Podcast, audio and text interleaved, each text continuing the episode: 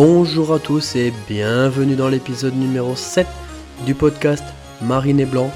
Marine et Blanc, le podcast par un Girondin, pour les Girondins, sur les Girondins.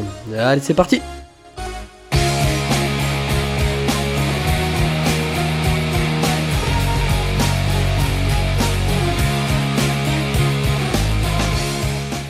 Bienvenue dans le septième épisode plus d'un mois après le sixième, je vous prie de m'excuser, cela ne se reproduira plus. Je vais reprendre un rythme d'un épisode par semaine dès que la saison reprendra. Je n'ai pas publié d'épisode depuis celui sur Coach Guillon pour deux raisons. La première, c'est parce que l'actualité me saoulait. On va revenir rapidement dessus, mais ces histoires de commission de discipline, des NCG, les montants de dette, tout ça, tout ça, ça me fatiguait. Je voulais pas faire un podcast et dire tout son contraire la semaine d'après. Maintenant, les choses se sont à peu près clarifiées et on a de quoi faire un vrai épisode. La seconde raison, c'est parce que j'étais en plein déménagement. Maintenant, je suis enfin installé sur Bordeaux et je vais pouvoir me trouver du temps pour ce podcast parce que oui, ça prend du temps. Mais avant de commencer, j'aimerais vous remercier, vous, pour les bonnes notes sur Spotify. On en a je sais plus combien, mais un nombre quand même raisonnable. Ça me fait vachement plaisir. Et surtout, ça me donne la force de continuer, même pendant l'été, même pendant les beaux jours. J'ai vraiment envie de, faire des épisodes, donc ça c'est vraiment cool. Merci à vous. Ensuite, je voudrais remercier H6USB pour son commentaire sur Spotify. Merci mec, ça me fait vraiment chaud au cœur. Et enfin, je voudrais féliciter Thomas, un fidèle auditeur du podcast qui a épousé la belle Camille samedi 1er juillet dernier. Félicitations, j'espère que vous nous pondrez de beaux petits supporters des Girondins. Au programme du jour, d'abord on va balayer les principales news comme le passage de la NCG ou les premiers mouvements chaud chaud chaud du mercato, puis je reviendrai sur l'optimisme qui semble émaner des supporters des Girondins et pourquoi on peut croire à une belle saison. Allez, c'est parti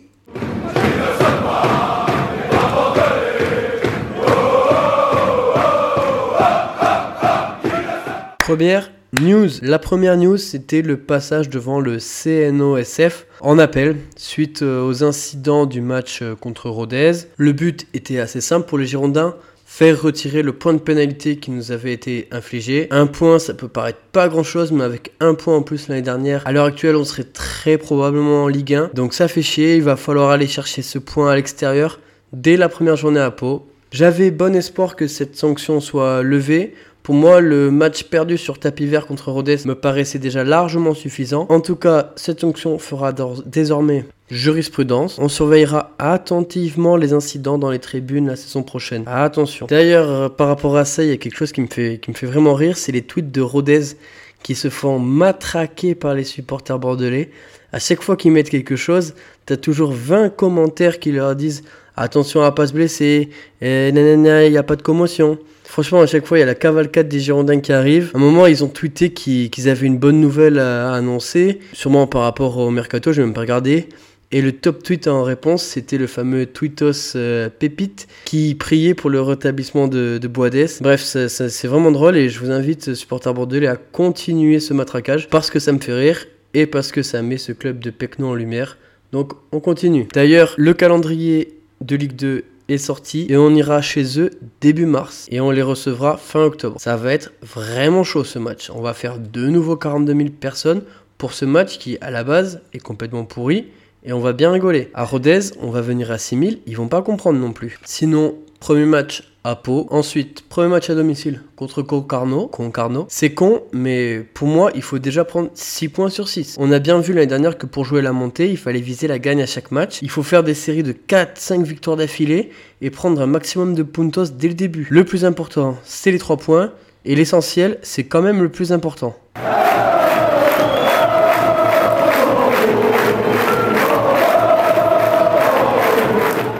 Allez, on passe aux autres news. Tout d'abord, j'enregistre le podcast le 5 juillet. Donc d'ici à ce que vous l'écoutiez, il se sera peut-être passé beaucoup de choses, notamment avec notre clubbeur préféré, Admar Lopez, qui est en forme sur ce mercato. J'espère que ce podcast sera pas trop rapidement périmé. La première news mercato, évidemment,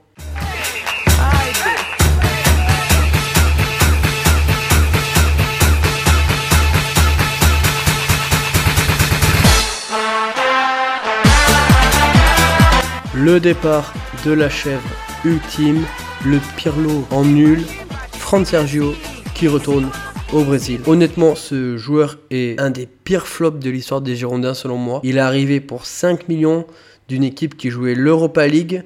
On s'est mis en danger financièrement pour lui et il a été nul à chier. Je l'ai toujours détesté. Comme je vous l'ai déjà dit, il me fait beaucoup penser à Pirlo, mais en nul. C'est-à-dire qu'il a ce côté toujours très nonchalant, mais en plus très mauvais techniquement. Pirlo était assez nonchalant, mais bim, il envoyait une belle transversale, il faisait la passe qui créait le décalage. Franck Sergio c'est pareil, sauf qu'il rate toutes ses passes, qu'il est toujours mal placé. Donc il est vraiment insupportable, et en plus il chialait après chaque but, et il se permettait de chambrer, notamment contre Bastia. Pour moi, quand tu as été aussi mauvais et aussi critiqué que lui, tu la fermes, c'est tout. Donc bye bye Franck Sergio, ciao l'artiste, tu nous manqueras pas. Allez, autre news beaucoup moins drôle cette fois-ci. Cardiff a été condamné à payer l'intégralité du transfert de Salah à Nantes. Les Girondins avaient inclus une indemnité de transfert dans le contrat de l'Argentin et un pourcentage de 50% de la somme de la revente du joueur qui avait été transféré, on se souvient, de Bordeaux à Nantes en 2015. Et Emiliano Sala avait ensuite été vendu pour 17 millions d'euros de Nantes à Cardiff. Donc on parle d'environ 7-8 millions pour Bordeaux et cet argent viendra éponger la dette auprès de Fortress. Cette dette qui d'ailleurs sera pratiquement comblée à la fin de cet exercice. On parlait de 10 millions d'euros. Salah était vraiment un magnifique joueur. Sa disparition m'a fait vraiment beaucoup toucher. C'était quelqu'un de profondément bon, profondément gentil. Je l'avais vu au Hayan à l'époque lors d'un entraînement. Et dans sa disparition, il y avait une espèce de, de cruauté divine. C'était vraiment quelqu'un qui ne méritait pas ça. Il était spécialement talentueux, encore qu'il a sorti de très très beaux buts euh, avec Bordeaux et surtout avec Nantes, mais il donnait vraiment tout sur le terrain. Ça, en plus de sa gentillesse naturelle, ça a donné un joueur qui était vraiment adoré partout où il était passé. Ça là, on t'aime. Next news, c'est Zurico qui cartonne avec les espoirs et qui signe pour 4 ans avec les Girondins. Ça, c'est vraiment une top, top, top nouvelle. Il a tout défoncé à l'Euro Espoir avec un très, très beau but, une chevauchée où il revient de la droite vers la gauche. Une chevauchée qui nous a déjà plusieurs fois montré l'année dernière. Donc, il signe 4 ans, je pense qu'on peut déjà prévoir une très très belle revente avec lui. En attendant, c'est pour moi un des éléments clés de la saison prochaine. C'est limite le joueur que je mets en premier sur la feuille de match en attaque. Je serais pas surpris qu'il fasse une saison à 10 buts, 5 passes décisives. On verra bien, mais je suis vraiment hypé par Zurico. J'espère qu'il a pris en maturité et qu'il a gardé sa fougue. Next news. Sur le front de l'attaque, on a changé de neuf. Maja est parti. Fin de contrat après 4 ans. Alors moi je lui reprocherai jamais euh, d'être parti à la fin de son contrat sans avoir prolongé. Un joueur va au bout de son contrat, c'est normal. Surtout que lui a toujours tout donné avec pour les Girondins lorsqu'il a joué. En plus, le club a pas toujours été hyper sympa avec lui. On l'a fait un peu bourlinguer, on l'a prêté à droite à gauche. L'année dernière, il a son temps de jeu, il nous fait une saison globalement bonne, même s'il a disparu et on peut le regretter sur la fin de saison, notamment avec ses deux pénaux ratés, et le fait que je le trouvais vraiment un peu transparent dans le jeu. Le club apparemment lui aurait fait une grosse proposition pour une prolongation, il serait devenu le meilleur salaire de Ligue 2, mais ça, ça reste à confirmer, ça a pas l'air très net cette histoire de proposition, et si ça a pas l'air très net, c'est parce qu'en fait, dès le lendemain, on a annoncé la signature de Vipotnik, Zan Vipotnik, donc est-ce qu'on voulait réellement prolonger Maja? Ou est-ce qu'on voulait signer ce nouveau neuf? Je ne sais pas trop ce qui s'est passé. Vipotnik, en tout cas, je vous en avais déjà parlé dans l'épisode 3 fin mai, comme quoi sur Marine et Blanc le podcast, on est en avance. Si vous m'écoutiez à l'époque, vous n'êtes pas surpris de cette signature. Je vous relis l'avis qui avait été fait sur lui à l'époque. Je cite Il aurait été largement au-dessus du lot cette année en Ligue 2. En Ligue 1, ça reste à voir. Bon, évidemment, à l'époque, on parlait de, de Ligue 1. C'est un finisseur à la Dalinga qui n'a pas une grande utilité ailleurs sur le terrain et dépend, d'abord de la capacité du collectif à le mettre en bonne position. Après, toutes les cellules de recrutement d'Europe le connaissent aujourd'hui, donc il y a une sacrée concurrence et il y a un risque de le payer trop cher pour son niveau. Ça, c'était ce qui se disait euh, à l'époque, donc fin mai. Il s'est avéré qu'il y avait une sacrée concurrence sur ce mercato. Je trouve pas qu'on l'ait payé trop cher. Alors j'ai pas le montant exact, on parlait de 2-3 millions. Après j'en sais rien, mais ça me semble pas excessif. Je vous lis un autre avis que j'ai trouvé sur Twitter. Un avis probablement très objectif puisque son auteur se prénomme Vipotnikist. Si tu veux la M vitesse, demande à Mbappé. Si tu veux le dribble, demande à Messi. Si tu veux la finition, demande à Ronaldo. Si tu veux le jeu de tête, demande à Haaland. Si tu veux les penalties, demande à Neymar. Si tu veux le tout, demande à Zan Vipotnik. Voilà, on espère qu'il se trompe pas et que Zlatan Gin Tonic sera vraiment bon. Dans tous les cas, il avait l'air extrêmement convoité. On le signe relativement tôt durant ce mercato. Il pourra faire toute la préparation. Ça, c'est vraiment top. Après, ça reste un pari. Est-ce qu'on n'aurait pas préféré un profil plus expérimenté pour la Ligue 2 pour jouer la montée? À voir. On verra bien ce que ça va donner. En tout cas, dans le profil, c'est assez intéressant. Ça a l'air d'être un pur neuf. Donc, on peut penser que le système sera orienté pour globalement dominer notre adversaire et que notre neuf soit vraiment à la conclusion de l'action, pas qu'il participe au jeu. On verra bien ce que ça va donner. On n'oublie pas qu'il y a toujours le pivot de Cleveland, Aliou Badji. Next news. Lopez a sorti 40 plaques pour qu'on passe la DNCG Fingers in the Noise. Lopez fait un apport personnel, un apport d'actionnaire à hauteur de 40 millions. Alors on se calme, c'est quelque chose de normal pour un actionnaire principal. C'est ce que faisait M6 tous les ans à l'époque. Et je vous rappelle qu'on gueulait sur M6. Donc tout le monde se calme. À la fin de la saison, avec cet apport, Lopez sera 100% propriétaire du club. La dette sera épongée auprès de Fortress. Fortress. Donc c'est quand même une bonne nouvelle. Lopez moule le maillot et c'est ce qu'on attend de lui. La DNCG n'a pris aucune mesure de contrôle de masse salariale ou d'enveloppe mercato contre les Girondins. Ça c'est top parce qu'on sera en position de force pour les négociations et qu'on n'est pas dans l'urgence de vendre à des prix bradés pour des clubs charognards. D'ailleurs, on a fait le coup du club charognard, on en reparlera après. En revanche, ce qui me dérange un peu plus, c'est toute la communication autour de ce passage de la DNCG. Un coup, on entend que Bordeaux est le club le moins endetté de France. Le lendemain, on doit trouver 15 millions pour passer la DNCG. Et deux jours avant le passage, on parle de 40 millions. J'ai l'impression que tout ça c'est fait pour que les supporters soient paniqués et que Lopez apparaisse comme le sauveur. Évidemment, pour cette communication, il est bien aidé par son armée d'influenceurs et de Twitter célèbres. Suivez mon regard. Enfin, vous pouvez pas, mais vous voyez de qui je parle. C'est bien joué de la part de Lopez, mais je préférais que ce soit quand même plus simplement clarifié. Je note quand même un réel investissement de sa part. Cela met une grosse pression sur les épaules d'Admar Lopez. Il a maintenant tout ce qu'il faut pour réussir son mercato, notamment des nouveaux cheveux après un passage en Turquie, tout ce que j'ai vu.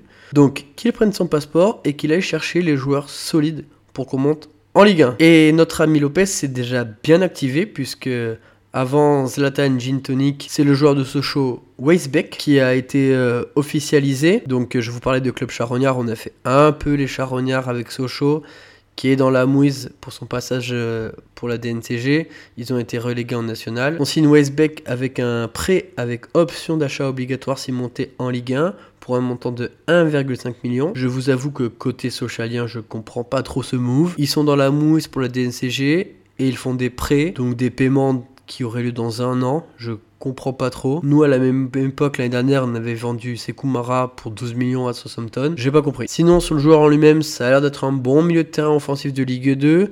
Franchement, c'est un milieu qui nous manquait vraiment en termes de création. Euh, il m'avait fait péter un câble sur son coup franc contre nous avec euh, la fameuse bourde de, de Poussin à Bonal. Donc j'espère qu'il va se faire pardonner pour ce coup franc. Avec Kasubier et Sissoko, Sissoko sur deux jambes je l'espère, on peut avoir quelque chose de très très propre au milieu de terrain. Pour Manga, on va voir si on arrive à le garder. Personnellement, je le vendrai si offre de 15 millions, je dirais au moins. Sinon, je le garde, mais je l'installe dans une défense à 3, puisqu'apparemment c'est ce que Guillon, Guillon se mettre en place. Je le trouve meilleur en défenseur central. Point barre. Donc, donc manga en défense centrale. Mais on reparlera du système que veut mettre en place Guillon après les premiers matchs amicaux. Autre excellente nouvelle, c'est les prolongations de Barbet et Gregersen. Nos deux soldats seront là l'année prochaine et franchement, c'est peut-être là nos deux meilleurs recrues. Avec eux, on sait qu'on peut aller à la guerre. Je vais pas placer plus de temps là-dessus. Merci à eux deux. Merci de mouiller le maillot pour les Girondins. On sait qu'on aura une défense centrale solide l'année prochaine. Avant de passer à la conclusion, j'aimerais revenir sur des lignes de budget que j'ai trouvé assez intéressantes. Le déficit hors transfert en 2016-2017, période trio, il était de moins 18 millions d'euros. Période longue épée, on était à moins 70 millions d'euros. Et l'année dernière, on était à moins 74 millions d'euros. Donc on a un club qui est quand même structurellement très endetté. On va attendre les résultats de cette année, mais on peut critiquer. On critiquait beaucoup Trio. Au final, on avait un club très sain. En termes de déficit net, c'est-à-dire avec les transferts, on était à 14 millions et on est passé à 53 millions. Moins 53 millions évidemment. Conclusion, on n'est vraiment pas sorti d'affaires niveau budget. On ne pourra pas toujours vendre des joueurs de la formation. Surtout que Chalmé, qui vient de partir du pool de formation, a énormément critiqué les nouveaux gens en place, notamment depuis le départ de M6. Donc on n'aura peut-être pas toujours des Mwanga, des Chouameni, des Koundé. Attention. Voilà, c'est tout pour les news. Et maintenant, on va passer à la conclusion.